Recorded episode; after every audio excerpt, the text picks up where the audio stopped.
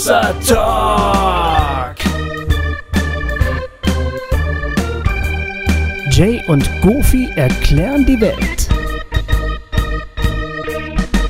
Hallo, liebe Freundinnen und Freunde von Hossa Talk. Herzlich willkommen. Hier sind Jay, äh, nicht ich, ich bin Goofy.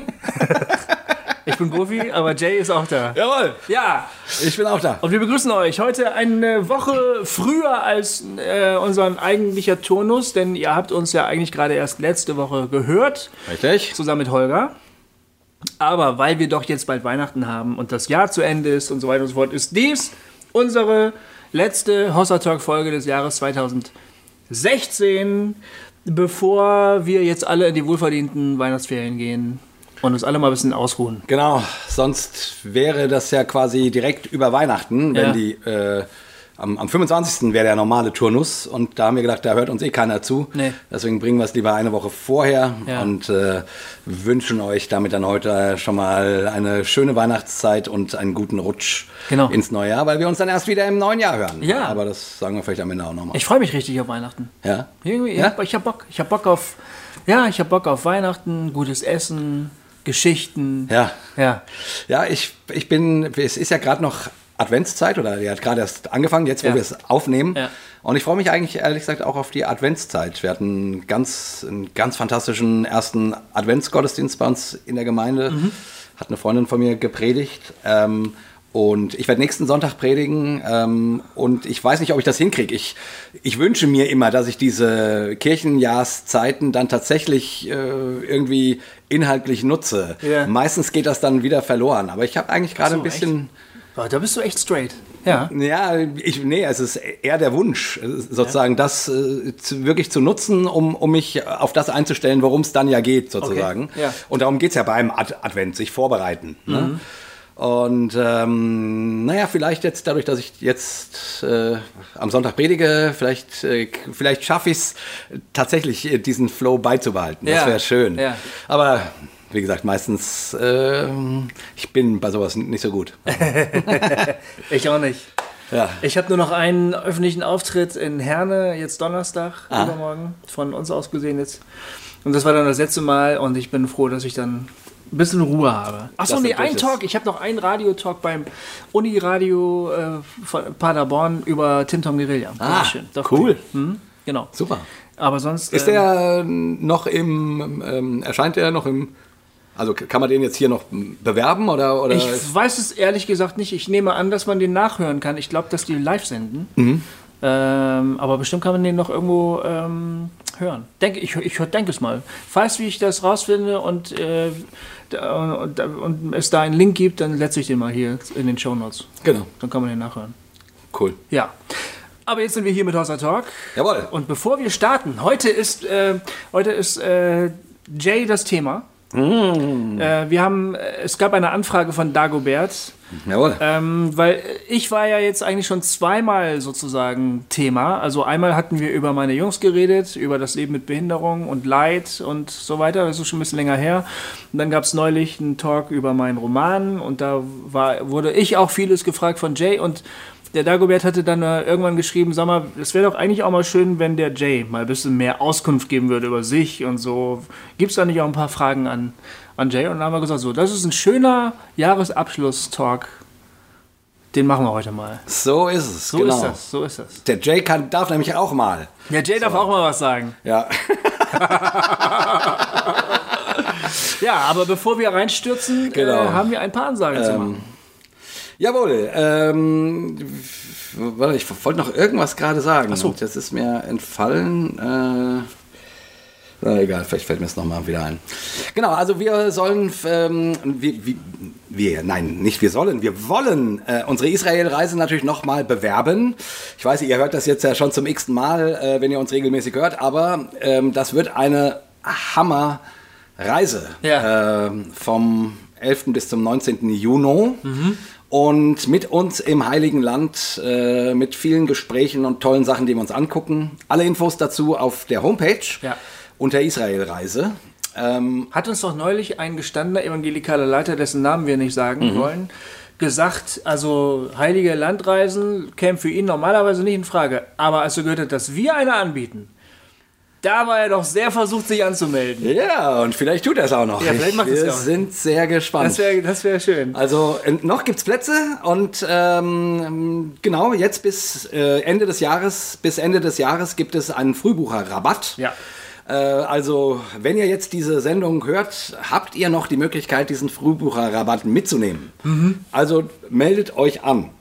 Ähm, die Judith von Ravaya, die das ja für uns organisiert, hat uns noch gesagt, wir sollen den Leuten sagen, die sich anmelden, ich sage es einfach nochmal, auch wenn wir es gerade schon in der letzten Zeit ein paar Mal hatten, äh, ihr braucht ja eine Reisepassnummer, um euch anzumelden. Ähm, ihr könnt, wenn ihr noch keinen Reisepass habt, einfach irgendeine Fake-Nummer in diesem ähm, Feld angeben. Ich habe einfach die Nummer von meinem alten Reisepass eingegeben, den hatte ich noch. Ja. Genau. Es muss einfach eine Nummer in diesem Feld stehen. Da muss was stehen, Ja. damit die Anmeldung durchgeht, Genau. sozusagen. Äh, Und dann könnt ihr die reale Reisepassnummer später nachliefern. ja. Dann hat sie uns gebeten, euch daran äh, zu erinnern, ähm, dass es Rail and Fly gibt. Ähm, das ist quasi die Möglichkeit, ähm, wenn ihr jetzt nicht im Großraum Frankfurt wohnt und euch fragt, wie ihr sozusagen zum Abflug äh, kommt, dann könnt ihr Rail and Fly dazu buchen für 32,50. Ähm, und das ist auf jeden Fall billiger, als wenn ihr mit dem Taxi fahrt äh, oder wenn euch irgendwie extra irgendjemand aus Norddeutschland he- herfahren muss oder so. Weil das kostet wohl 32,50 Euro von egal wo. Und daran verdient auch keiner was, sondern es geht tatsächlich einfach nur darum, dass das Fliegen erleichtert wird. Ja. Und äh, man, sie schreibt hier noch, dass man das gerne auf, auf bahn.de einfach mal ausprobieren kann, wie das funktioniert. Ähm, und es ist eben ein Sonderangebot von der El Al und der Bahn. Ähm, genau. Also einfach nochmal, sie hat gesagt, wenn sie das dann später alles äh, händisch dazu buchen muss, wäre das viel Arbeit. Deswegen, äh, ich, man kann das wohl bei der Anmeldung Ja, genau. äh, an, ankreuzen. Ankreuzen, ob er das haben will oder nicht. Genau. Genau. Und äh, das wäre hilfreich, Ja. wenn ihr das wollt, dass ihr das dann auch wirklich nehmt. Genau. Okay, ähm, ach so, und ansonsten, und ihr merkt, das war's, was ich vorhin sagen wollte, äh, die, äh, deinen Link zum Dagobert einfach nochmal nutzen, um zu sagen, ihr könnt uns nach wie vor anrufen oder Mails schreiben und uns mit euren Fragen beglücken. Wir haben auch, wir haben äh, wahnsinnig viele Fragen eigentlich noch in petto und mal gucken, ob wir im nächsten Jahr mal mehr dazu kommen. Also Ja. wir müssen mal ein paar weniger Gäste einladen, um ein paar mehr Duo-Talks zu machen, denke ich irgendwie. Ähm, und auch, auch noch eine ganze Menge Anrufe. Aber wie gesagt, ihr wisst, wir spielen das immer gerne. Auf der Homepage steht die Nummer. Könnt ihr uns anrufen und uns einfach eine Frage stellen oder irgendwas Nettes sagen. Genau. So, genau. Und nochmal zu unserer Idee mit den Regio-Treffen, die wir hatten. Richtig. Es wäre doch eigentlich ganz toll, euch zu treffen. Und es ist nicht nur so, es geht nicht nur uns so, dass äh, wir euch gerne mal treffen würden, sondern ich habe auf, auf meiner Reise, äh, meiner Lesereise, als ich meinen meinen Roman vorgestellt habe, an jedem Ort, an dem ich gelesen habe, Hossertalk-Hörer getroffen. Es war immer eine kleine Gruppe von Leuten, die dann aber gesagt haben, hey, es wäre echt toll, mal andere Hossertalk-Hörer zu treffen. Können wir das nicht machen? Und unsere Idee ist, ja, wir können das machen. Wir könnten nämlich einfach uns privat bei einem von euch treffen und sagen, hier in der Region Rhein-Main, hier in der Region Ostwestfalen, hier in der Region Ruhrpott, Münsterland, keine Ahnung, Erzgebirge von mir aus, obwohl da hört uns, glaube ich, keiner. Äh, ähm, hier können alle herkommen, die in, in erreichbarer Nähe sind, bei Adresse XY und dann treffen wir uns für einen Tag und äh, gucken uns mal alle an, wie wir so aussehen. Vielleicht machen wir einen Live-Talk sogar direkt vor Ort und nehmen den auf. Genau. Und wir nehmen uns ein bisschen Zeit füreinander, dass wir mal gucken, wer sind die anderen eigentlich. Ja. Genau, da haben wir jetzt gerade erst äh, gestern oder heute eine echt spannende E-Mail bekommen. Hast du es gelesen mit dieser Community-App? Ah, ja, ja, ja, richtig. richtig Da sind genau. Leute, die haben eine Ja. App entwickelt, über die sich Communities verabreden können, in Kontakt halten können. Und auch sich äh, auch chatten können Auch oder chatten sowas. können, miteinander, genau, Kontakt halten. Und, und, äh, Da müssen wir mal gucken, ob wir das nicht für Hossa Talk akquirieren. Oder Genau, so. die haben Also- gesagt, das könnte eine Hossa Talk App sein. Das finden wir mal raus. Das wäre großartig, oder? Das wäre der Hammer. Also mal gucken, ähm, das ist dann ein weiteres Projekt für das äh, ja, fürs kommende nächste Jahr. Genau. Ähm, Dann hättet ihr also auf eurem Smartphone eine App, über die ihr sozusagen mit der Hossa Talk Community Kontakt halten könntet. Genau. Was ja wirklich ganz großartig wäre. genau. Also das äh, überlegen wir. Ähm, Genau. genau. Und ähm, genau und es, es haben sich auch schon einige Leute gemeldet, die gesagt haben, sie würden so einen Regionaltreffen hosten. Ja. Äh, aber wir können immer noch Leute gebrauchen. Schreibt uns doch am besten eine E-Mail. Manche haben das Genau. in den Kommentaren geschrieben, das ist schon mal super, da haben wir eine Rückmeldung. Ähm, für die Organisation wäre es gut, wenn ihr an info.hossa-talk.de eine E-Mail schreiben würdet. Genau. Wenn ihr sagt, hier, mein Wohnzimmer in Buxtehude, das steht dafür zur Verfügung. Schreibt uns das, dann nehmen wir euch auf eine Liste und dann gucken wir mal, wie wir das äh, managen. Genau. Ich denke, ihr bräuchtet in eurem Wohnzimmer Platz für 20 Leute sollten Platz haben. Ne? Ja. Ähm, wenn wenn wenn es auch 30 werden könnten, wäre das super. Mhm. Ähm, aber einfach ein bisschen Platz müsste sein. Oder wenn ihr es bei euch in der Gemeinde machen könnt, äh, da einen Raum habt. Und die Idee ist einfach, dass wir irgendwie, keine Ahnung, uns nachmittags um drei treffen und bis nachts um zwölf oder irgendwie sowas. Äh, Ja. Das schauen wir dann, dann nochmal. Genau. Ähm, und derjenige, der die Gastgeberschaft übernimmt, der die Patenschaft übernimmt, der würde dann auch quasi die Orga übernehmen, dass sich Leute an, anmelden Ja, und so. genau. Ja, That's it. das war's. So, Jay. Jay, jetzt geht's um dich. Jawohl. Das ist herrlich, ich habe mich auf diesen Tag gefreut. Ja, ähm, es ist ja so, ich weiß nicht, ob das überhaupt jeder weiß, aber die Idee zu Hossa Talk hattest du. Ja, das stimmt. Du bist auf mich zugekommen Mhm. und hast gesagt, hier, hast du Lust auf einen Podcast? Erzähl doch nochmal die Geschichte, wie du überhaupt auf die Idee gekommen bist. Ja, ach, äh, das war 2014, ne? Ja. Ähm, also ist jetzt schon zwei Jahre her äh, oder zweieinhalb Jahre her. Es war irgendwie im, im Frühjahr, Sommer. Äh, irgendwie mh, war ich frustriert darüber, dass ich immer das Gefühl hatte, Christen werden oft nur so ähm, entweder eher angepasst. Ich sag mal Stichwort bürgerlich, Landeskirche, äh, in Gänsefüßchen gutmenschig äh, oder eben eher mh, radikal für Jesus, äh, bisschen strange und in den Facebook-Kommentaren, die da so in dieser Zeit über mein Facebook huschten, wo ich oft gedacht habe, boah, das, ist, das sind denn das für Radikalinskis hier, die, die, die, also da will ich eigentlich aus, Ausreiß nehmen, ähm, Reiß ausnehmen, so rum. Und ähm, das fand ich irgendwie so frustrierend, dass ich das, dass ich so das Gefühl hatte, das sind nur so zwei Pole, die, die man so öffentlich wahrnimmt. Und gleichzeitig wusste ich aber, weiß ich ja, dass es äh, eine ganze Menge Menschen gibt, die glauben und die oft, keine Ahnung, aus der einen oder anderen Ecke kommen und doch irgendwie sich wünschen, irgendwie einen lebendigen, äh, auch emotionalen und hingegebenen Glauben zu leben, der aber trotzdem nicht weltfremd ist. Oder der trotzdem, äh, also der nicht aus so Worten wie radikal oder ähm, die einzig wahren echten Superchristen lebt oder so. Und andererseits irgendwie aber auch nicht, wo man nicht das Gefühl haben will, naja, ob es die nun gibt oder nicht, ist eigentlich auch egal. So, also irgendwo so dazwischen, ähm, heutzutage läuft sowas unter dem Namen progressiv oder so. Ähm, und auch eine Menge Leute, die ich so kenne, die eigentlich irgend, nirgendwo mehr in irgendeine Gemeinde gehen, aber nach wie vor glauben. Und die, denen es ähnlich wie mir geht, dass sie viele Fragen haben, die, über die man aber nirgendwo reden kann. So. Und diese beiden Dinge kamen irgendwie so zusammen. Und ich war frustriert und dachte irgendwie, ich wünsche mir, dass es dafür einen Sprachort gibt. Ja. Einen Sprachort. Ja. Einen, einen Ort, wo man über solche Sachen reden kann. Und wo man sich über solche Fragen unterhalten kann. Und was dann irgendwie zumindest ein bisschen Ausstrahlung hat, um äh, was anderes darzustellen als diese beiden skizzierten Extreme, Ja. sa- sag ich Ja. jetzt mal. Naja, und dann äh, zur gleichen Zeit habe ich irgendwie amerikanische Podcasts gehört, christliche. Ähm, The Liturgist oder Drunk Ex-Pastors oder Bad Christians. Ähm, und wo eben immer ein sehr kommunikatives Format gelebt wird. Also nicht eine Predigt gehalten wird, sondern Leute einfach zusammensitzen und eben genau das tun, äh, was ich mir gewünscht habe. Mhm. So, und dann dachte ich, das müssten wir doch, könnte man doch auch mal machen. Und dann äh, habe ich an den Gofi gedacht und gedacht, mit wem, nee, genau, ich habe erst gedacht, mit wem könnte ich mir, mir, mir das vorstellen? Da fiel mir Jens Böttcher und der Gofi ein. Aha. Und ich dachte erst an ein Trio. Und ähm, der Jens hat dann aber schnell abgewunken, weil er ja mit seinem Tiefseetauchen und dem ganzen Kram, den, den er macht, genug zu tun hat. Ja. Und der Gofi hat sofort ähm, im Gegensatz dazu eben super positiv reagiert und sagt, ja, hätte er voll Bock drauf und so. Ja, und so kam das dann, dass Hossa Talk äh, losgegangen ist. Ja.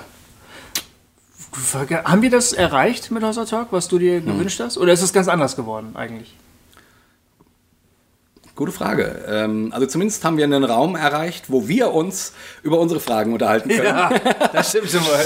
und, und dann ja noch auch mit anderen, anderen Leuten. Also es ist ja ganz bewusst gehalten, das Konzept, dass wir mal Duo-Talk machen und mal mit Gästen. Hm. Ähm, um eben auch von außen äh, und auch anderen Leuten die Chance zu, zu geben, ihre Gedanken irgendwie zu diskutieren und äh, zu erklären. Und ähm, ein Stück weit würde ich sagen, schon. Also wie gesagt, wir haben einen Ort, wo wir uns über unsere Fragen unterhalten und von den Rückmeldungen her habe ich das Gefühl, dass das tatsächlich auch eine Menge Fragen hm. von anderen sind, hm. äh, über die wir uns unterhalten. Ob wir diesem Bedürfnis nachgekommen sind oder schon da sind, quasi eine andere Stimme zu sein zwischen diesen Extremen oder zwischen diesen beiden Polen, die ich skizziert habe. Hm das weiß ich nicht. Ich hätte schon das Gefühl, aber so bekannt sind wir jetzt ja auch nicht. Also, nee, nee, das nicht. Keine Ahnung. Also, ich habe keine Ahnung. Ich weiß es nicht. Was aber du? Ja, also, ähm, ich habe da manchmal drüber nachgedacht, ob das die Ursprungsidee war, die du so hattest. Ja. Ich, ich finde es toll, wie die, die, Dinge geworden sind. Mhm. So, mhm. jetzt.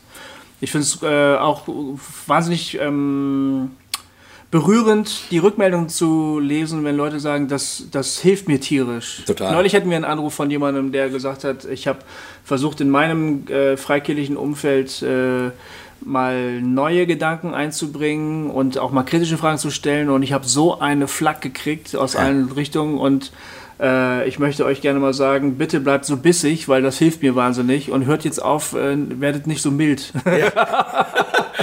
Hat er ja, gesagt, ne? Und das, das, und das, berührt mich irgendwie auch, weil ich denke, also äh, es hilft, es ja. hilft Leuten. Ob genau. das jetzt genau deine Intention war, so wie es geworden ist, weiß ich jetzt nicht genau. Das weiß ich, also ich würde sagen, ein Stück ja mhm. und ein anderes Stück hat sich natürlich auch was Eigenes draus entwickelt. Also zum Beispiel dass wir merken, dass hier eine ganze Menge Leute andocken. Ja. Äh, das hatte ich gar nicht so im, im Blick. Ich dachte mehr, wir, wir reden halt über Sachen und Leute hören sich an und fertig. Aber dass hier tatsächlich so eine Community entsteht und eben auch es für Leute, also für manche Leute anscheinend eine Art Gemeindeersatz ist. Ja. Zumindest vielleicht temporär oder wie auch immer. Also ja. Ähm, das hatte ich gar nicht im Blick. Mhm. Äh, aber das passiert ja anscheinend. Also zumindest kriegen wir das immer mal wieder zurückgemeldet, dass äh, Leute uns quasi als eine Art Predigt oder sowas nutzen. Obwohl es ja keine Predigt ist, aber ja. Ähm, ja. Und ja, und ich meine, und dieses, also als ich meine riesen Gemeindekrise hatte damals, ne, vor 20 Jahren, da war ich vollkommen allein. Mhm. Also klar mit meiner Frau zusammen und es gab noch ein paar andere äh, Ketzer quasi. Mhm. Aber damals gab's, damals war das Kinder, damals war das Internet noch, noch in den Kinderschuhen. Da ja. gab es noch keine Foren, wo man sich über sowas austauschen konnte. Und ich musste so durch diese ganze Erfahrung quasi mit meinem Glaubens- und Lebensschiff in dieser konservativen Ausprägung voll gegen die Wand gefahren zu sein, mhm. das musste ich völlig alleine durchmachen im mhm. Großen und Ganzen. Und das war echt anstrengend und deswegen hat das, glaube ich, auch so lang gedauert. Also es hat bei mir echt irgendwie zehn Jahre gedauert, bis ich letzten Endes äh, wieder zu einem fröhlichen Glauben gefunden habe ja. oder so, ja. zurückgefunden habe. Ja. Ähm, davor war ich ganz lange Zeit unglaublich zynisch und äh, unglaublich sauer. Und so weiter. Und bis ich, bis ich überhaupt äh, sozusagen wieder neutral an diese alte Gemeinde denken konnte, ja. das hat fünf Jahre gedauert. Also ich bin echt in den ersten Jahren schweißgebadet aufgewacht und, und so nachts in mich in Diskussionen gefühlt mit irgendwelchen Ältesten. Naja, und, und diese Erfahrung, also die, die, die, die war brutal. Und ich glaube, heute ist es echt, heute ist es echt gut, weil das, was solche Gemeinden machen, passiert nicht mehr im luftleeren Raum. Ja. Sondern durch das Internet können sich Leute vernetzen und über sowas unterhalten. Und können Räume und einen Platz finden, wo sie äh, auch Raum für ihre Zweifel und für ihre Wut unter Umständen haben oder ihren Ärger und ihren, ihre Verletzungen. Und das gab es damals eben nicht. Und ich, ich glaube, Hossa Talk ist so ein, ist so ein Ort, Ja. ist so ein Raum. Ja. Ähm, und das hatte ich jetzt auch nicht so direkt auf dem Schirm, dass das so sein könnte.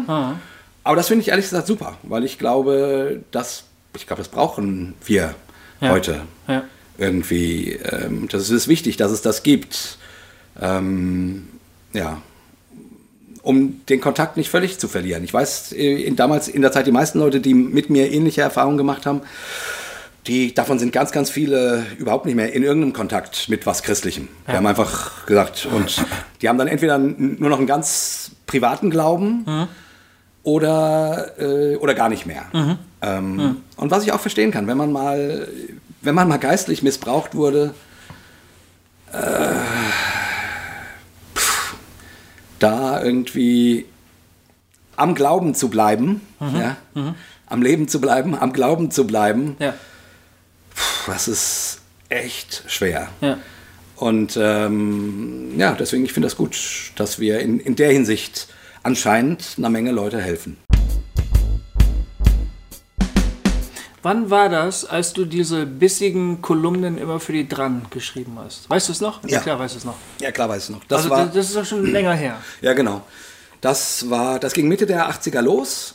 Aha. Da warst du noch. Mitte der dem- 90er, Entschuldigung. Mitte der 90er los. Ähm, Ja, genau, 90er Jahre. muss 90er. Und das Witzige ist, wenn du die Dran-Kolumnen da verfolgst, das ging bis, äh, keine Ahnung, ich weiß nicht, 2001 oder sowas. Ja. Ähm, also ich glaube, es waren so sechs, sieben Jahre oder so, die ich, wo ich immer in der Dran damals eine Kolumne hatte. Und, und wenn du die von Anfang äh, bis Ende verfolgst, siehst du echt genau meine geistliche Entwicklung. Am Anfang, so die ersten, im ersten Jahr, das sind noch voll die, ähm, ja, alles für Jesus und wir müssen ganze Sache machen mit dem wirklich? Herrn. Ein halber Christ ist ein ganzer Unsinn. Also, Wirklich? ja, ist so. Ey, das habe ich nicht mehr so, so im, im Blick gehabt. Ja, ja, die, die, die, ähm, und dann ging eben bei mir irgendwann dieser Bruch los. Ne? Also vielleicht nochmal ganz kurz, manche Leute wissen das vielleicht gar nicht. Also die Dran, das war eine christliche Zeitschrift Genau. für junge Leute. Genau. Die heißt mittlerweile Dran Next. Genau. Das ist die Weiterentwicklung der damaligen Zeitschrift. Genau. Und das ist in evangelikalen Kreisen eine recht weit verbreitete Zeitschrift. Ich habe für die Zeitschrift auch eine Zeit lang geschrieben.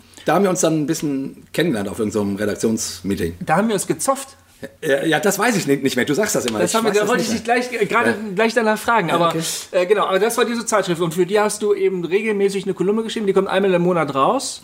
Ne, War damals auch schon so, glaube ich. Ich glaube, ja, oder alle sechs Wochen oder irgendwie sowas. Und ähm, du hast da eine regelmäßige äh, Kolumne geschrieben. Genau. Du hast also ganz feurig angefangen. Genau, ganz vorrückt. Das war ja auch noch zur ganz Hochzeit von damals noch Nimm 2, ja.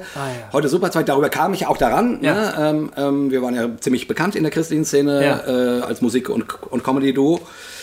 Und wie gesagt, wenn du diese Kolumnen alle verfolgst, da siehst du wirklich meine geistliche Entwicklung. Also die, die, die, also du merkst, wie ich langsam wieder ein paar Sachen brechen und aufbrechen und, und ich plötzlich Fragen stelle, die ich vorher nicht gestellt habe.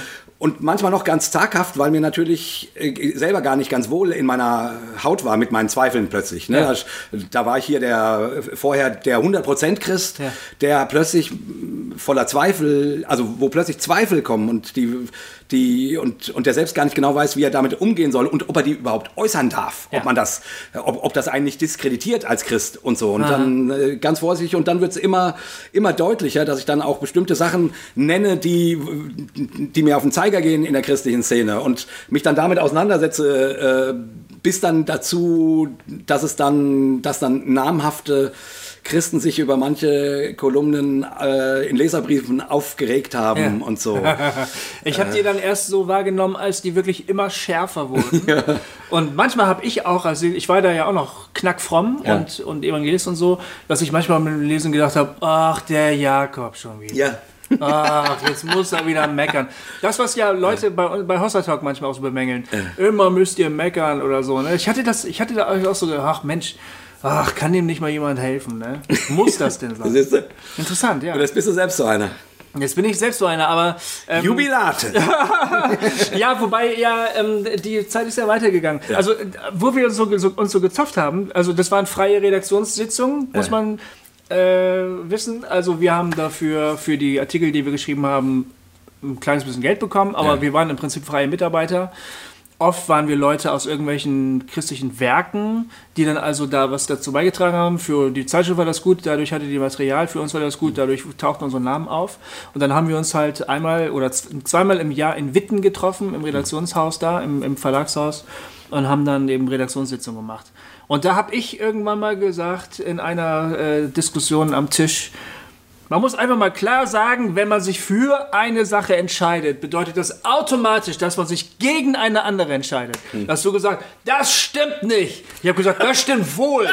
Dann hast du gesagt, das ist nicht wahr. Und, dann, und, und alle anderen gingen so mit den Köpfen so runter. Und ich so, was will der Wichser jetzt schon wieder? Na, natürlich ist das so. Und du so, das stimmt eben nicht. Und dann hat der, glaube ich, der Martin Gundlach war der Chefredakteur oder so, gesagt, ja gut, das, äh, okay, wir können jetzt mal äh, weitermachen. Ja, das ist echt witzig, das das, weiß ich nicht mehr so. Also, also jetzt, wo du sagst, äh, kommt mir so eine Situation tatsächlich. ähm, aber das war, ich war damals echt. Äh, Da warst du schon in der kritischen Phase. Ja, ja. Und ich habe gerade noch so die, ich hatte so ähm, den Eindruck, mein, meine Mission besteht darin, ähm, äh, ich wollte die, die, die Braut, die sich nicht traut, aufwecken, weißt du? Also so die, die Gemeinde als die Schlafmützigen, die einfach keinen, nicht den Mut haben, einfach mal mutige Glaubensschritte nach vorne zu machen. Und ich, ich fühlte mich so in der Verantwortung, die Leute mitzuziehen, ne?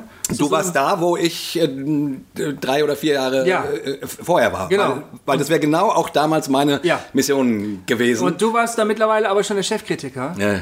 Und äh, da haben wir uns gar nicht gut verstanden. Ja, ja, stimmt. Ich, äh, ich, wie gesagt, das habe ich ja auch schon, glaube ich, ein paar Mal gesagt, dass ich immer auch ein bisschen neidisch zu dir hingeschielt hatte, weil meine geistliche Karriere gerade zu Ende ging. Ich Tja. nur noch äh, hier als, äh, als Dran-Nörgler äh, einen Platz hatte und immer eigentlich dachte, Mann, ich, Mann, ich könnte, also hätte ich jetzt nicht meine Glaubenskrise, könnte ich, ja- könnte ich auch so ein toller Jugendprediger sein wie, wie der Gofi. Du hast aber immer auch Lob bekommen. Also in den Leserbriefen waren nicht nur die Beschwerden, sondern immer auch äh, Leute gesagt haben, endlich sagt's mal einer. Ja, das war eben damals, damals schon so, dass nicht viele Leute, dass es nicht viel Raum gab für, dafür Zweifel zu verbalisieren und sie offen zu verbalisieren. Also nicht mit der Antwort hinten dran, sondern sie offen zu verbalisieren. Also Ja. wirklich Fragen als Fragen äh, zu stehen zu lassen oder Dinge kritisch zu sehen. Ähm, und ja, wie gesagt, also das war ich, das, das stimmt. Ich war, war da immer schon Vorreiter für. Ja. also nicht immer schon, aber zumindest äh, seit diesem seit diesem heftigen äh, Bruch, der mir äh, fast mein, mein Glauben und meine geistige Gesundheit gekostet hätte. Ja. Also Ja. Ähm, ja. Mittlerweile bist du für mich echt ein Vorbild in der Hinsicht, dass du in der Lage bist, wirklich ähm, scharf Fragen zu formulieren an Dinge, die wir glauben oder von denen wir behaupten, dass wir sie glauben. Und da äh, kein Blatt vor den Mund zu nehmen und auf der anderen Seite jemand zu sein, der wirklich um Glauben ringt. Das erlebe ich bei dir ganz, ganz stark, dass beide Elemente ganz stark da sind. Und das finde ich wirklich bewundernswert. ja, das ist aber Und das ist, schön, auch, das ist auch selten. ja, das ist aber auch, auch ganz schön anstrengend, ehrlich gesagt. Es ist anstrengend, aber es ist wirklich selten. Du hast normalerweise entweder die Leute, die klar und wahr und versuchen also äh, affirmativ hier fest zu klopfen, was wir alle glauben sollten und wo man nicht dran ruckeln soll. Das ist die eine Seite. Die anderen sind oft die, die sagen, das stimmt alles nicht mehr, das glaube ich alles nicht mehr, das ist alles scheiße so. Ne? Und die dann auch schnell in so einen Zynismus fallen.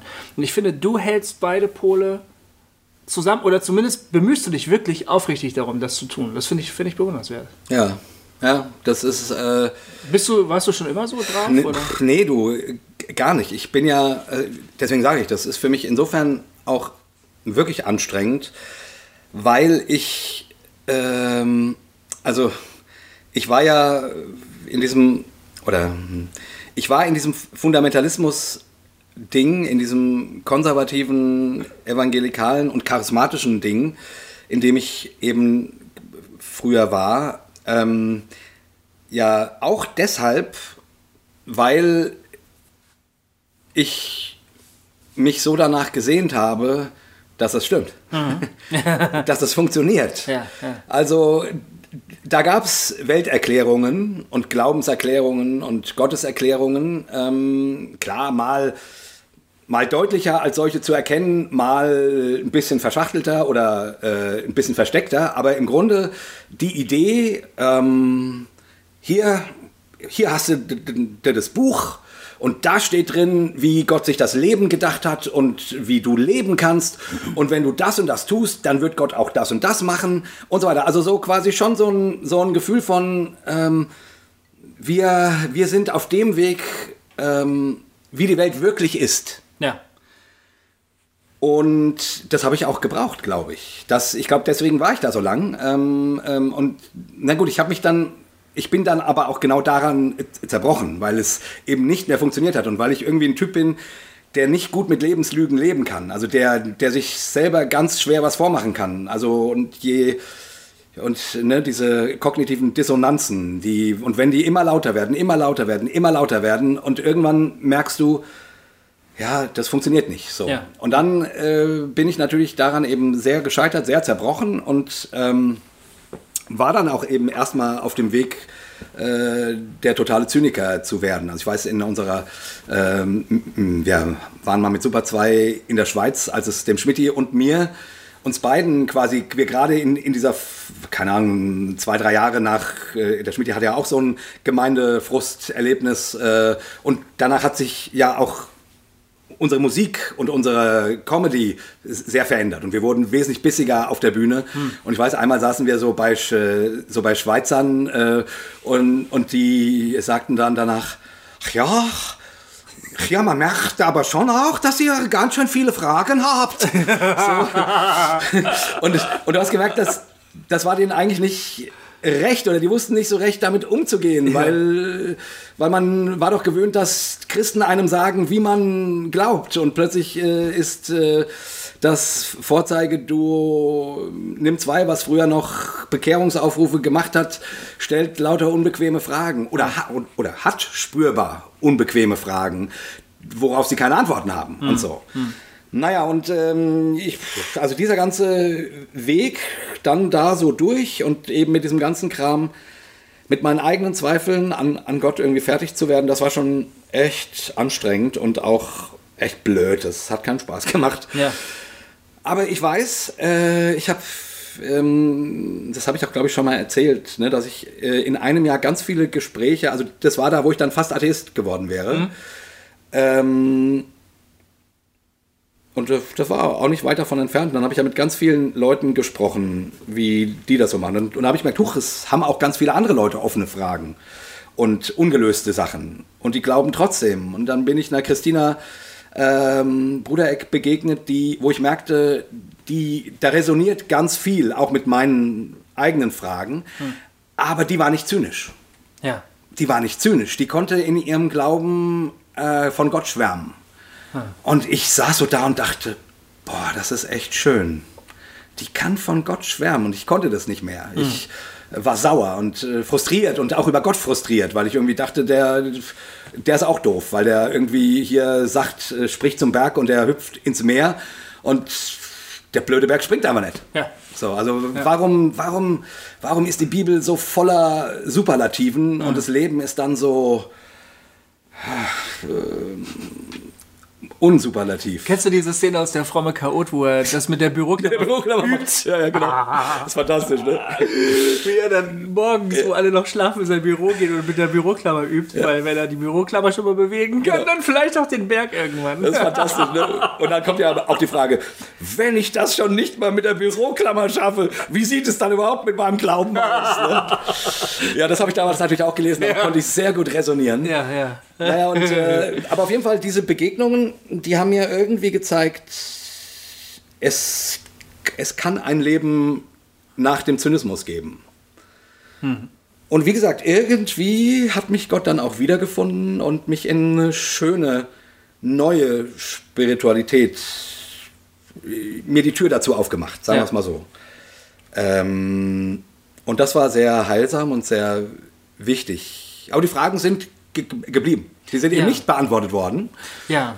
Und deswegen, also das ist jetzt die, die lange Rede, um auf die Frage zu antworten, mhm. wie, wie, wie das, also warum ich um nach wie vor um den, ja, um, um Wahrheit ringe Ja. und gleichzeitig versuche äh, und ähm, naja und eben durchaus den Glauben auch als was Affirmatives, als was äh, es ist schön, sich in was wirklich bergen zu können, verstehe. Ja. Und gleichzeitig äh, ganz viel Raum für ganz viele Fragen und Zweifel und so haben habe. Ähm, weil, wie gesagt, ganz viele Fragen davon sind nicht beantwortet, sondern es gehen mit der einen Antwort kommen 15 neue Fragen dazu. Wa- wa- Warum kannst du den Glauben nicht lassen? Ah, Das ist eine gute Frage.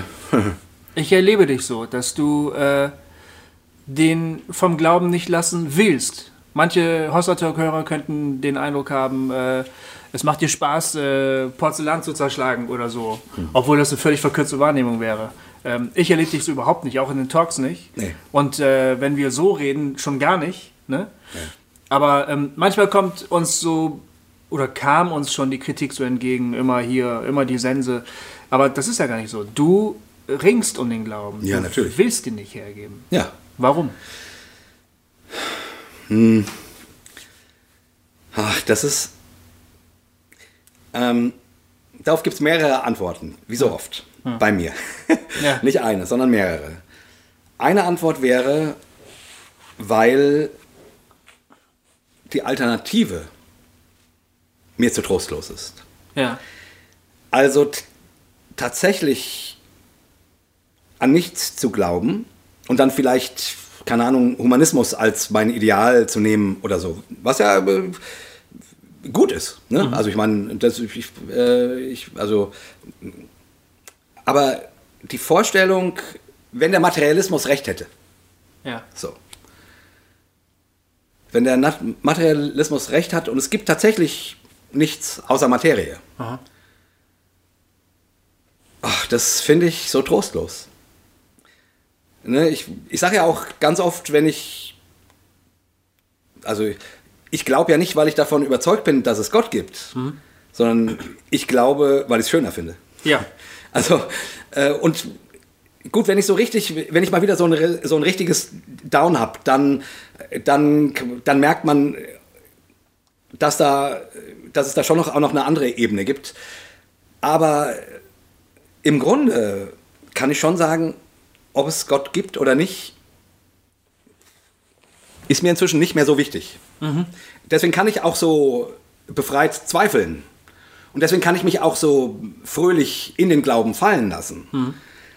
Weil äh, ich, also früher hing davon alles ab. Gibt Ja. es Gott oder nicht? Folge ich der Wahrheit oder der Lüge? Folge ich dem wahren Weg oder bin ich verführt durch irgendwen? Ne? Entweder oder.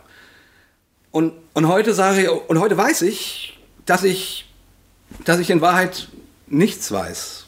Dass ich, dass ich in Wahrheit über das Leben und über Gott nichts in den Händen halte. So. Ich habe ein wundervolles Buch, was vom Glauben schwärmt und es manchmal einem auch sehr, sehr schwer macht, zu glauben. Ja.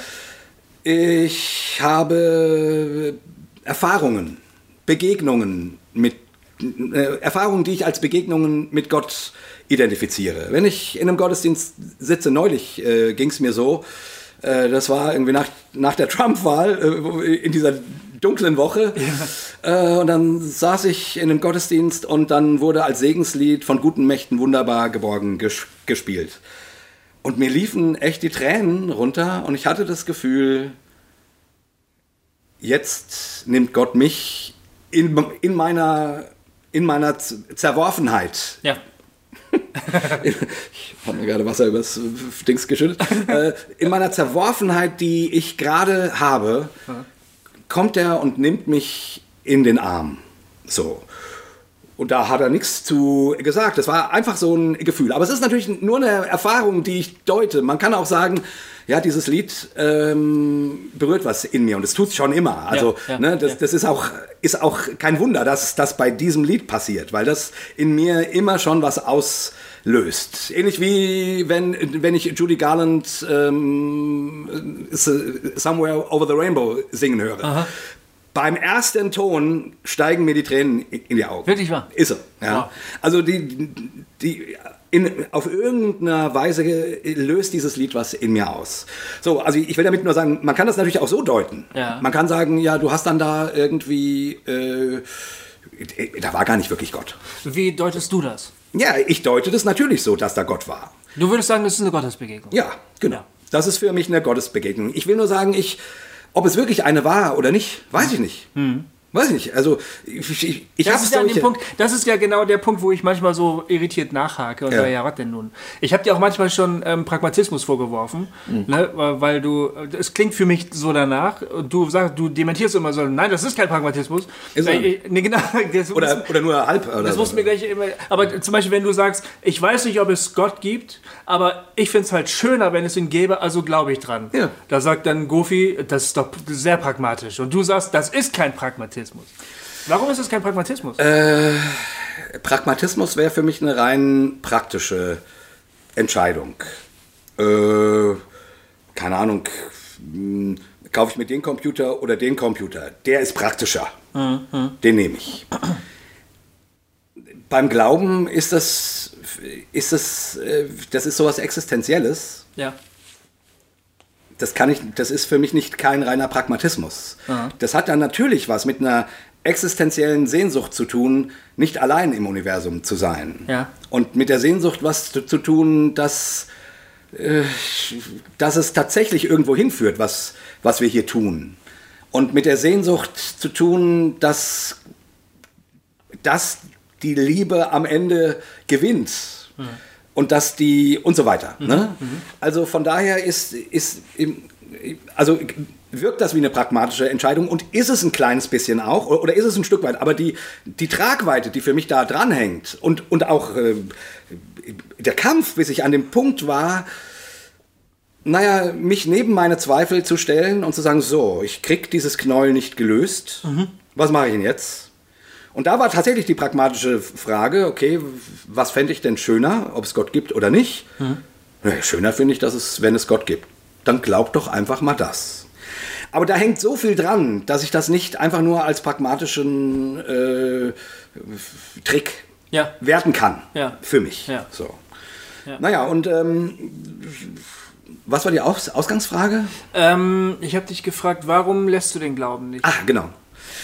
Ja, das ist die eine Seite, also weil ich es echt schöner finde, besser finde mm, und auch im Ganzen.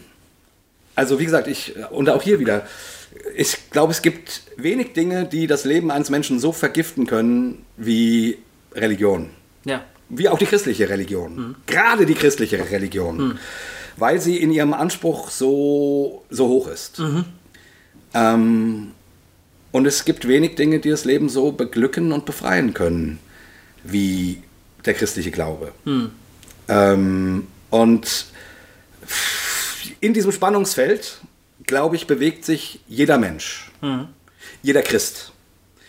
Und in dem Spannungsfeld, ob man, ob man in seinem Leben eher mit was Vergiftendem lebt oder mit was Heilsamem lebt, lebt ganz jeder Mensch. Ob er glaubt oder nicht, oder ob er, egal welcher Religion er angehört. Das ist eine Lebensfrage. Ähm, und warum ich den Glauben nicht lasse, ist, weil ich tatsächlich insgesamt ne,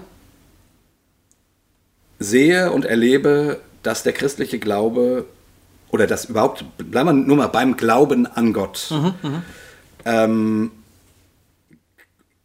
mehr Heil bringt als Schaden.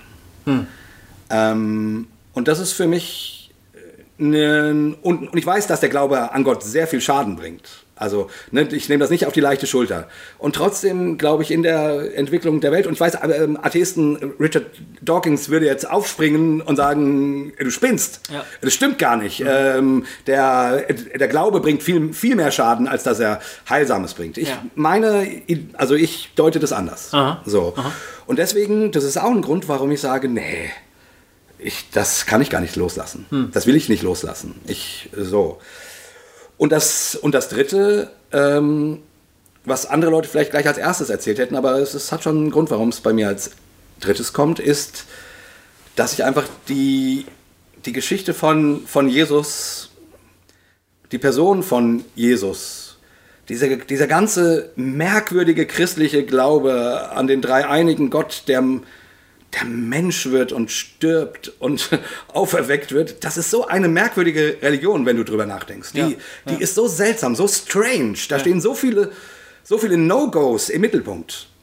Das ist unfassbar. Ja, also ich finde Jesus so immer noch so faszinierend. Ich wüsste nicht, wo ich sonst hingehen sollte. Ähm, äh, ich verzweifle immer noch ab und zu an ihm oder, oder daran, oder dass ich irgendwie denke, warum tut Gott so wenig in der Welt? Das mhm. ist oft so mein, mein großer Zweifel. Mhm. Oder warum sind wir Christen so spacken? Ne? Darüber haben wir auch schon mal gesprochen. Ähm, das kann ich oft nicht, also meinen, an meinen dunklen Tagen kann ich darüber immer noch sehr verzweifelt sein und immer noch mich fragen, ob das denn tatsächlich wirklich alles stimmt. Ja. Wie gesagt, die Frage ist auch nach wie vor da. Ja. Ach, aber ich weiß auch nicht, also diese, also diese Jesus-Geschichte ist aber so bezaubernd. Ich will einfach, dass die wahr ist. Du hast deine fundamentalistische Phase ja. beschrieben als eine Lebensphase, in der du einfach ganz, ganz dringend gewollt hast, dass es wahr ist. Genau. Und dann hast du die, diese verzweifelte, zynische Phase äh, beschrieben als eine Phase, in der du einfach tief unglücklich gewesen bist, dass es offensichtlich nicht wahr ist.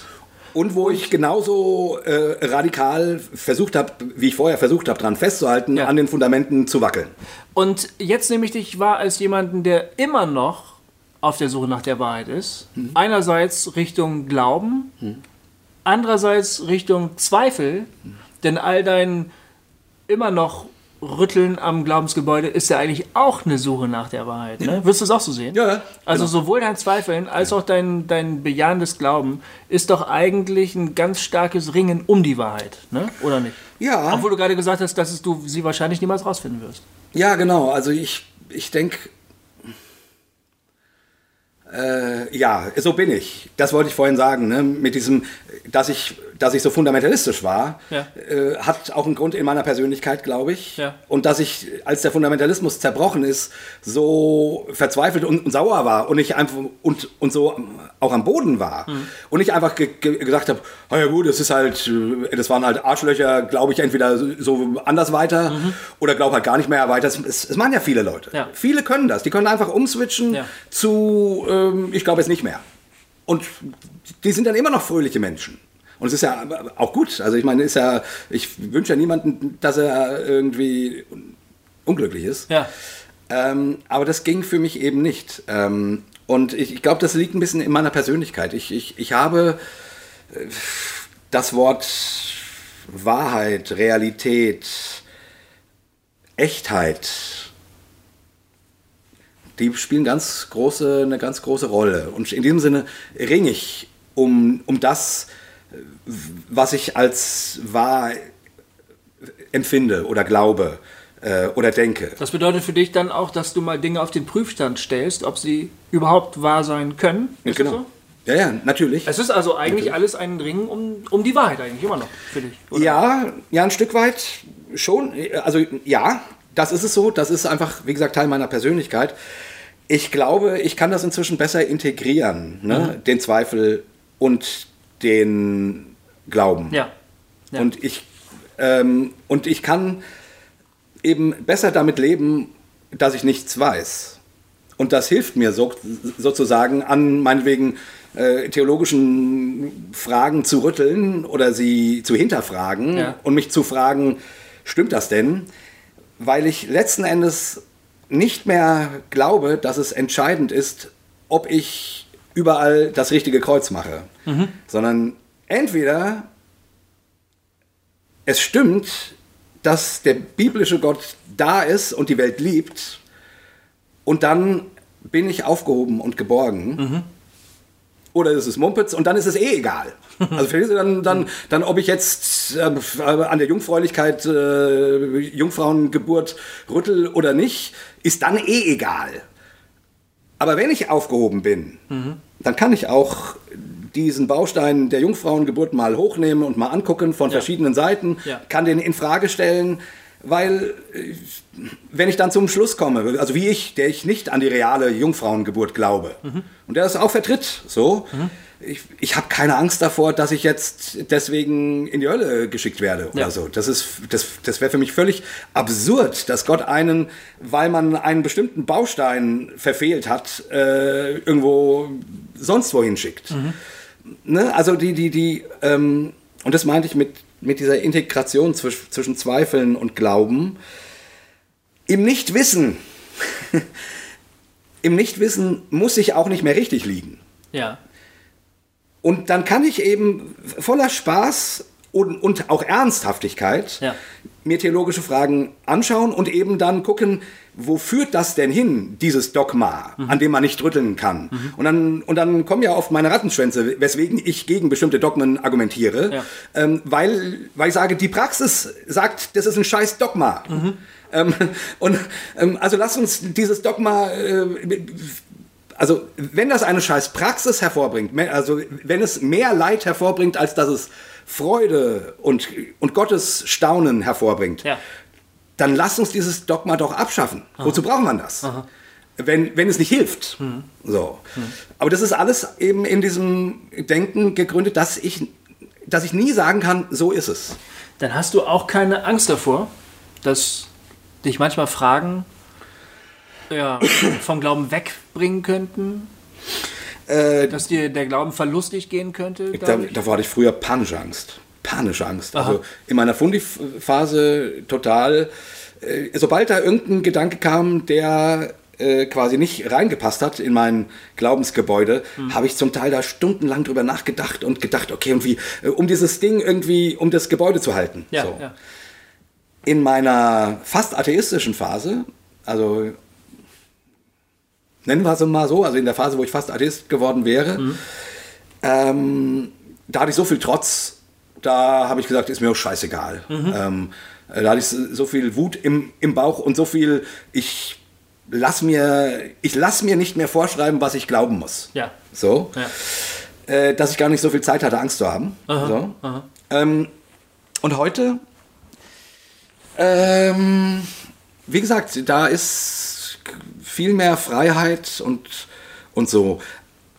Aber es gibt, also ich, ich wäre, glaube ich, nicht ich, wenn ich nicht, also jemand, der gerne ein stimmiges Weltbild haben will. Ne? Und der auch, der sich auch deswegen vom Fundamentalismus angezogen fühlt. ja. Der hat das immer, weil er eine ängstliche Persönlichkeit ist. Weil er sich Sicherheit wünscht. Sicherheit, ja. ja. Der will Sicherheit haben. Der will wissen, dass die Welt morgen noch da ist. Ähm, und zwar immer noch genauso funktioniert und so weiter. ja. Und das kriegst du nicht ganz aus einer Persönlichkeit raus. Also ich kenne an, an meinen dunklen Tagen heute holt mich die Angst manchmal ein. Äh, und was ist, was ist, wenn die Fundis doch recht haben?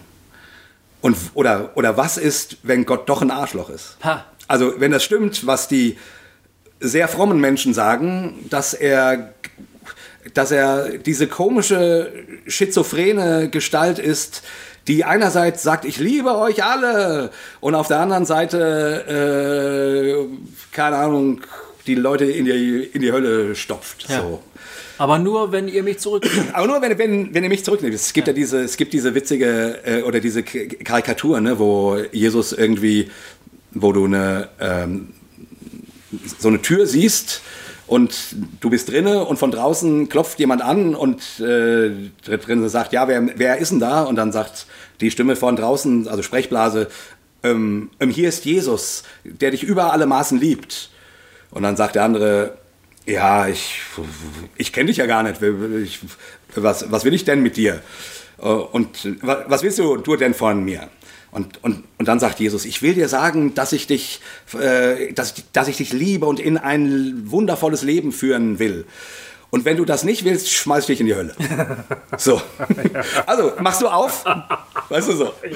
Das ist ja oft das, was wir Christen anderen Menschen sagen. Auf dich wartet das wundervollste Leben. Und wenn du nicht eintrittst, kommst du in die Hölle. Ja. So. Und das ist, äh, also, und äh, manchmal ähm, habe ich Angst, dass die ganzen Galvinisten oder wie sie alle heißen, mit ihren merkwürdigen Gottesvorstellungen, also die ich nicht anders als merkwürdig bezeichnen kann, doch recht haben könnte. Und das meine ich mit, ne, das ist eine Pers auch eine Persönlichkeitssache. Das wirst du nicht ganz los, glaube ich. Aber insgesamt, äh, insgesamt habe ich immer weniger Furcht und immer weniger Angst vor Gott. Und auch immer weniger Angst davor, ähm, schief zu liegen. Ähm, ich muss schief liegen. Es geht gar nicht anders. Wenn, wenn Gott wirklich Gott ist, dann, dann kann ich nicht richtig liegen. Also, ne, wie, also ich sage das ja so gerne, ne, Augustinus, der schöne Satz von Augustinus, ähm, wie ist es, ähm, wenn du denkst, es war Gott, nee, nee, ähm, Quatsch. Wenn du denkst, du hast es begriffen, dann war es nicht Gott. Ja. Also, wenn du denkst, du weißt, wie der Laden läuft, dann ist Gott weg. Ah. Weil ich, ich, Gott kannst du nicht begreifen. Gott muss größer sein. Gott muss unfassbarer sein, sonst ist er nicht Gott.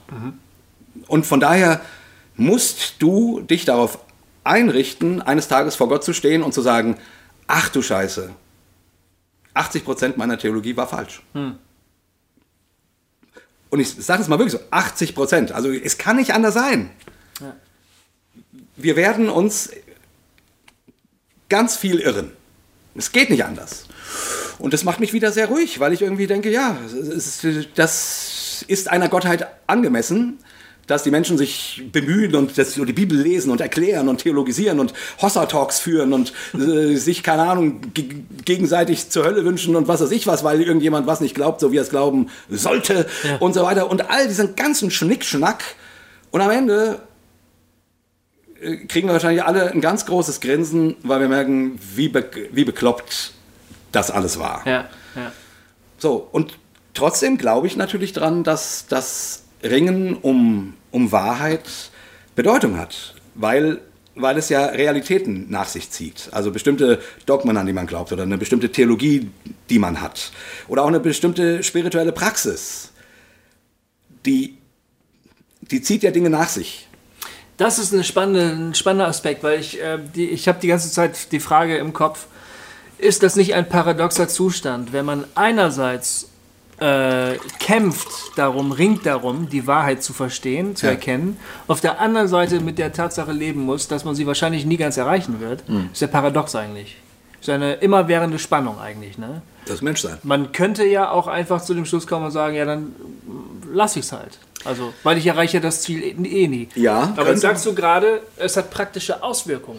Ja, alles, was du denkst und was du über das Leben glaubst, hat Auswirkungen.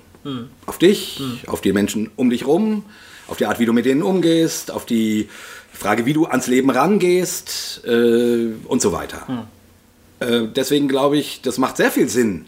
Und, und das ist ja dieses Pragmatische, was du mir manchmal, was du mir vorwirfst. Oder nicht vorwirfst, sondern Nee, wo du attestieren oder attestierst, genau. Anfragen, vorsichtig anfragen. Ja, ja, genau. genau. Ja.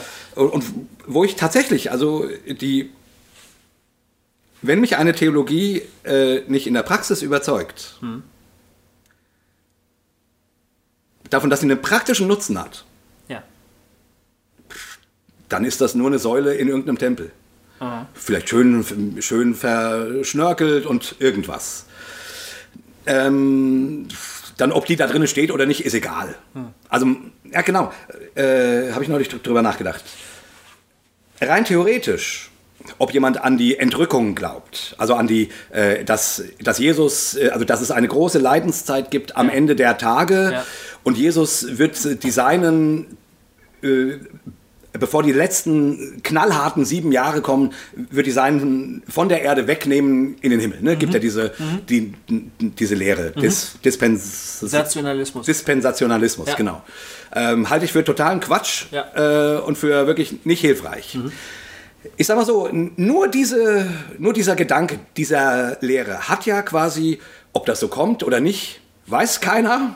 Ob du das so glaubst oder nicht, ist im Grunde egal, ähm, weil So, also man könnte sagen, ja, das ist halt so eine weltanschauliche Säule in einem Tempel, die schön verschnörkelt ist und bla bla bla. Aber von der Praxis hat diese Lehre furchtbare Auswirkungen. Nämlich die, dass Menschen, die in Familien aufwachsen, wo dieser Gedanke ganz stark ist, Ja. oh, die, eines Tages wird der Herr uns wegnehmen. Ja. Und ich die Geschichte immer wieder und immer wieder erzählt bekommen habe, wie, wie Kinder, die keine Ahnung, keine Lust hatten, zum Gottesdienst zu, zu gehen. Und die Eltern sind dann gefahren und die Kinder sind zu Hause geblieben. Ähm, und dann kamen die Eltern nicht aus dem Gottesdienst, wie sich später herausstellte, weil sie sich dort verquatscht haben. Ja. Und die Kinder saßen zu Hause und die Panik wuchs. Ja. Äh, Die Panik wurde immer größer. Es war die Entrückung. Und wir sind zurückgeblieben. Ja. Weil das Gottesbild, was dahinter steht, ist ein Gottesbild, was sagt, äh, Gott nimmt die Seinen weg und die, die, und die es nicht geschafft haben oder die nicht genug, die nicht richtig genug geglaubt haben oder woran es dann auch immer hängt, die müssen durch die Trübsal durch. Also es ist quasi eine, eine ins Diesseits verlagerte Hölle. Ähm, Ja. und, und plötzlich ist dieser Pfeiler, diese Säule, diese verschnörkelte, wo du sagst, naja, ob du so glaubst oder so, ist eigentlich egal, Ja. ist von der Praxis her überhaupt nicht egal. Die hat äh, zum Teil ganz furchtbare Auswirkungen. Und meine Frage wäre, was sind denn die positiven Auswirkungen dieser Lehre? Überwiegen die die furchtbaren, sodass man sagen könnte, okay, mit den komischen Dingen, dass da manche Kinder dann auf solche Gedanken kommen, ähm, das will ja keiner und ist halt doof, ähm, aber der, der positive Nutzen ist so wichtig. Nur jetzt an diesem Beispiel, Ja. ne, äh, da gibt es keinen. Es gibt keinen. Und, und wenn es eines Tages so sein sollte, dass die Dispensationalisten Recht haben, ja, dann, dann ist es so. Ja. Also es ändert für mich heute nichts, ob ich daran glaube oder nicht. Aber für meine Kinder unter Umständen ändert das bezüglich ihres Gottesbildes alles. Ja. Und, und so, und dann ist meine eben pragmatische Frage, also wie gesagt, gegen irgendeine verschnörkelte Säule in einem Tempel habe ich nichts. Die kann da ruhig stehen. Äh, so. Aber meine Frage ist immer, was, was ist der Rattenschwanz, der da hinten dran hängt, unter Umständen? Ja. Wenn keiner dran hängt, ja, gerne. So. Ähm, genau, also jetzt Jungfrauengeburt wäre für mich sowas. Ja. Wo ich sagen würde, das ist egal. Also, ob du daran glaubst oder, oder nicht, das hat wenig Auswirkungen. Ähm, das ist halt ein Glaubenssatz. Das ist eine Säule, eine schön verschnörkelte Säule im Tempel. Und ob ich das bejahe oder, oder nicht, weil ich mir, weil ich die Vorstellung absurd finde, dass Gott Mensch wird über ein unmenschliches Ereignis. Ja, ähm, ähm, es macht für mich überhaupt keinen Sinn, sozusagen. Man könnte noch sagen, man könnte sich noch fragen, ähm, ob diese Verklärung der Jungfrauenschaft von Maria negative Auswirkungen auf das Frauenbild hatte. Und in dem Sinne dort es einen Rattenschwanz gibt. Also darüber kann man dann äh, nachdenken, wo ich für mich sagen würde, ja, da, das unterstreicht, also das würde meinen daran Zweifeln unterst un unterstreichen. Ja. Andersrum könnten andere sagen, ja, daran sehen wir die Größe Gottes, dass er sogar durch eine Jungfrau und so weiter. Okay, da ist ein gewisser Nutzen im Sinne von, äh, man kann glauben, dass Gott eben mächtig und groß ist oder so.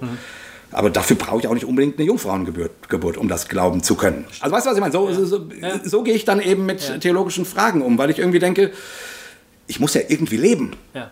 Und ich, ich will halt heilsam leben, Ja. weil ich glaube, dass und das ist wirklich ein Glaubenssatz, an den äh, an dem rüttel ich auch nicht. Gott will das Heilsame. Gott ist für die Welt. Gott ist für den Menschen. Er ist nicht gegen den Menschen. Er ist, er will, er will Heil und Gesundheit und Frieden und Güte und Erbarmen und äh, Beziehung und keine Beziehungsabbrüche. Er, er, möchte, er möchte Heil. Ja. So. Ja. Und deswegen ist, ist das immer mein, mein Prüfkriterium. Wo, wo, wie, wie gesagt, gibt es Rattenschwänze? Und wenn, und wenn die extrem sind, dann lasst uns das doch rausschmeißen. Das nutzt alles, bringt doch nichts. Ja. So. Ja. Und deswegen bin ich dann da pragmatisch. Ja. Hast du ein Schlusswort?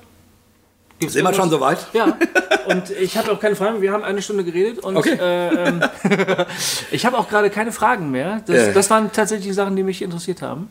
Aber du hast noch die Gelegenheit, irgendeinen Nagel einzuschlagen, den du jetzt Ach, irgendein Nagel Oder, oder hast du, bist du der Meinung, du hast gesagt, was du sagen wolltest? Ja, ich habe ja auf deine Fragen geantwortet. Ja, ich hast du auch. Hatte jetzt, ich wusste ja nicht, was du wissen willst. ähm, ein Ding, unter dem ich immer, immer wieder leide und was auch meinen Glauben immer wieder durcheinander bringt, Ja. ist, ist das Leben. Ist das, ne, theologisch ausgedrückt, äh, das Reich Gottes ist schon da und noch nicht ganz. Ne? Also das Reich Gottes ist hier und noch nicht und kommt noch. So. Diese Spannung, die finde ich total ätzend. Ähm, und Aber da- diese Spannung beschreibt doch dein ganzes, Le- dein ganzes Ja. Glaubensleben. ja, ich weiß. Das ist ich doch weiß. genau das, Ja, ja. die Spannung, über die wir die ganze Zeit reden. Ja, ja, ja, ist völlig klar. Äh, und ich glaube, ich habe deswegen das Bedürfnis, das nochmal äh, noch mal so zu sagen, weil ich, damit das nicht so klingt, als ob ich da so verklärt bin, weil ich, weil ich darunter manchmal echt verzweifelt bin. Also ich glaube auch zum Beispiel, dass ich früher eben so ein glühender Charismatiker war. Ja. War der Grund, weil dort Leute waren, die gesagt haben, und wenn wir jetzt intensiv beten, beten, dann kommt die Erweckung und dann werdet ihr erleben, wie, äh, wie die Kranken geheilt werden, wie Gott all das tut, was, wovon man in der Bibel liest. Ja. Und ich hatte so die Sehnsucht danach, Gott zu sehen und nicht mehr glauben zu müssen, dass, ich, äh, dass ich diesen Scharlatan einfach äh, an der Stelle so auf den Leim gegangen bin. Aber ich merke, diese Sehnsucht habe ich immer noch. Ich habe immer noch die Sehnsucht danach, Gott in dieser Welt wirken zu sehen. Ich bin heute mit weniger zufrieden, oder ich wäre mit weniger zufrieden, Ja. aber äh, für mich wäre das Allerwichtigste, dass Christen, und da kommen wir jetzt zu meinem Schlusswort, das war die Hinleitung zum Schlusswort, für mich wäre das Allerwichtigste, dass die Menschen in unserem Land irgendwann sagen, hey, schaut mal, diese Christen da, die leben ja wie Jesus. Ich augenblicklich sagen die, schaut mal, diese Christen da, die sind langweilig oder die glauben ganz seltsame Sachen oder oh, die lästern immer so über andere Christen oder die nehmen den Mund ganz schön voll, hier mit da passieren Heilungen, da passiert Pipapo und dann passiert halt nichts und wenn nichts passiert, wird aber nicht mehr drüber ges gesprochen. So. Ähm, also Menschen sagen entweder gar nichts oder oft mh, solche Sachen über Christen. Und ich würde mir, ich sehne mich nach einer Christenheit, die so aussieht wie Jesus. Und mir ist schon klar, das geht nicht perfekt. Und mir ist schon klar, das Reich Gottes ist da und kommt noch. Aber in meinen ganz dunklen Augenblicken wird in mir die Frage groß, ob das nicht doch alles nur dummes Zeug ist, weil, weil man Gott einfach so wenig uns ansieht. Also diese Frage, was, ob Gott da ist, ob er was kann. Ja. Und immerhin, er hat einen Menschen ähm, auferweckt. Ja. Also er muss was können. Ja. Das glauben wir zumindest. Ja. Ja. Und, und ich habe keine Lust mehr auf diesen Triumphalismus auf der einen Seite, den man in, in christlichen Dingern hat, und, und, und auch keine Lust mehr auf dieses sich die Welt schönreden. Ja. So, ja, hier in den kleinen Anfängen ist der Gott. Und wenn wir hier Ja, ja. Ringelpiez mit an, Anfassen, äh, feiern, äh, tanzen, dann erleben wir, wie Gottes Geist uns durchweht. Die Welt ist voller Wunder, man muss sie nur entdecken. Man muss sich nur denken, alles richtig und Ja, alles, alles schön richtig. und gut. Ja, aber Aber ich sehne mich nach einer, ich meine, die, die ersten Christen haben das ja erlebt. Ne? Äh, irgendwo in der Apostelgeschichte heißt es ja, dort wurden sie zum ersten Mal Christen genannt. Also Christen von Christus. Die Leute haben die gesagt und haben gesagt, die sind ja wie der Christus. Die sind ja Christen. So, und ich, ich will jetzt auch nicht die Urgemeinde ver verklären, das ist auch Quatsch. Ne? Aber danach sehne ich mich. Ich sehne mich nach, einem, nach einer Christenheit, die, der man Jesus ansieht. Und wenn. Aber müsste man dann nicht auch für übernatürliche oder da dürfen wir seit Zimmer nicht mehr sagen, aber äh, also andere wundersame Ereignisse auch offen sein, grundsätzlich. Ja, natürlich. Also ich, ich ist auch für mich, wie gesagt, ich ähm, an der Stelle habe ich auch einen Pragmatismus, dass ich irgendwie sage, ich kann es nicht erklären, war, warum Gott anscheinend manchmal lieber Kopfschmerzen heilt als einen Querschnittsgelähmten. Ja. Ne? Oder warum er lieber Parkplätze verteilt, äh, um die gebetet wird, als, äh, keine Ahnung, ein Kind davon zu, davor zu bewahren, vom Auto überfahren zu werden oder so. D- Das alles leuchtet mir überhaupt nicht ein. Und da bin ich auch, da habe ich ganz große Fragezeichen dran, ähm, bei vielen Zeugnissen und so. Und trotzdem pff, wäre für mich ein Glaube an einen Gott, der quasi nur zuschaut oder nur inwendig arbeitet, auch ein bisschen trauriger Glaube. Ich, also von daher, ja, Ja. ich will glauben, dass Gott Dinge tut, die wir nicht tun können. Ja. Und Gebete, auf Gebete eingeht, wenn er um Hilfe gerufen wird bei Sachen, wo wir Hilfe brauchen.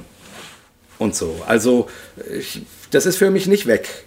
Auch wenn ich an diesen ganzen, äh, da auch ganz viele Fragezeichen habe. Ganz viele Fragen, die, wo ich das Gefühl habe, darauf werde ich auch keine Antwort kriegen. Ja. ja. So, also es, und manchmal tendiere ich mehr zur einen und manchmal zur anderen Seite. Aber, aber ja, ja, ich, ähm, das Heilsame Gottes soll sich doch bitte Das- in uns ja. und in der Kirche und in den Kirchen und in der Welt ausdrücken und sichtbar sein. Und auch das ist eine Art von Dualismus. Ne? Wir sind Gottes Hände und wir sind Gottes Füße. Ohne uns kann Gott nichts tun. Das stimmt. Und die andere Seite muss aber auch stimmen, dass Gott eine ganze Menge ohne uns tun kann. Ich, also das würde ich auch So, sagen. ne? Ich glaube, dass Gott manchmal, äh, also ich denke schon, dass wir manchmal auch einfach nur zur Seite treten sollten, damit Gott endlich mal was tun kann. Also ähm, ich glaube, beides stimmt. Bin ganz sicher, dass Gott durch uns handelt. Genau. Aber es ist ein Bin ganz sicher, dass Paradox. es eigentlich so will. Es ist ein Paradox. Es ist ein, paar, paar, es ist ein Paradox, was du nicht richtig aufgelöst kriegst, weil du sozusagen, wenn du betonst, dass Gott, dass Gott die Wunder und das alles tut, dann bist du nicht mehr wichtig. Ja, ja.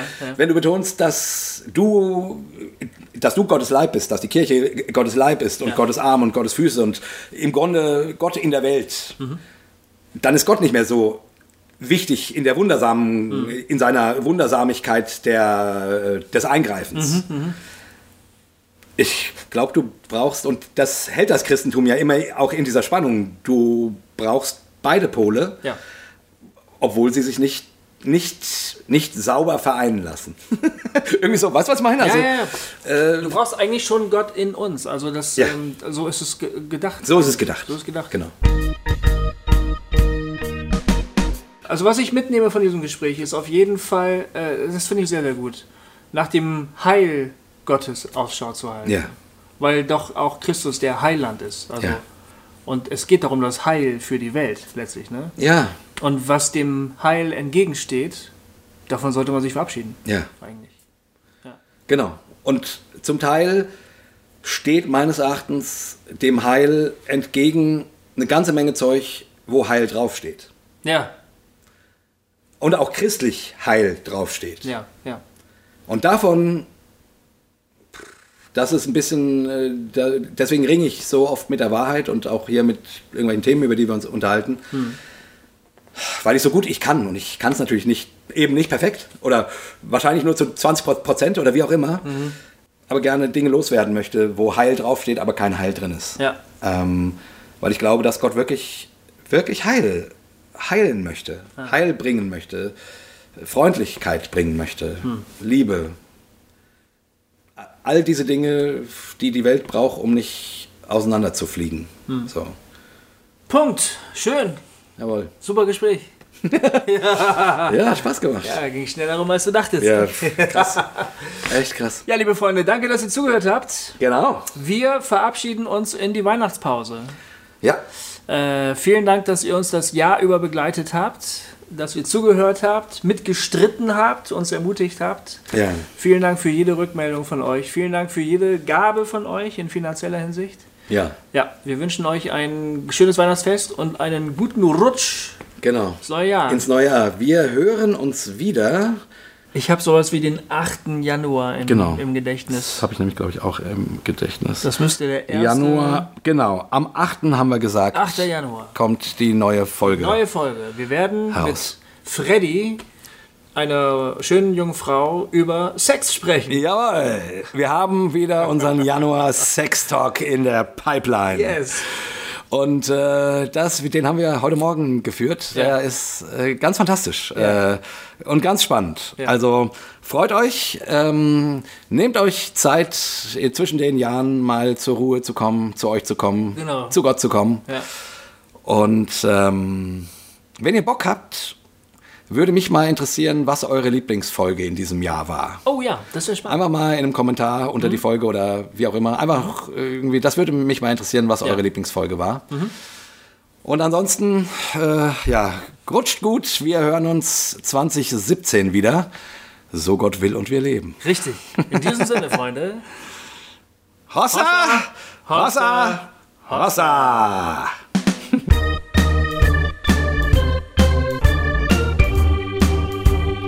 Hossa Talk! Jay und Goofy erklären die Welt.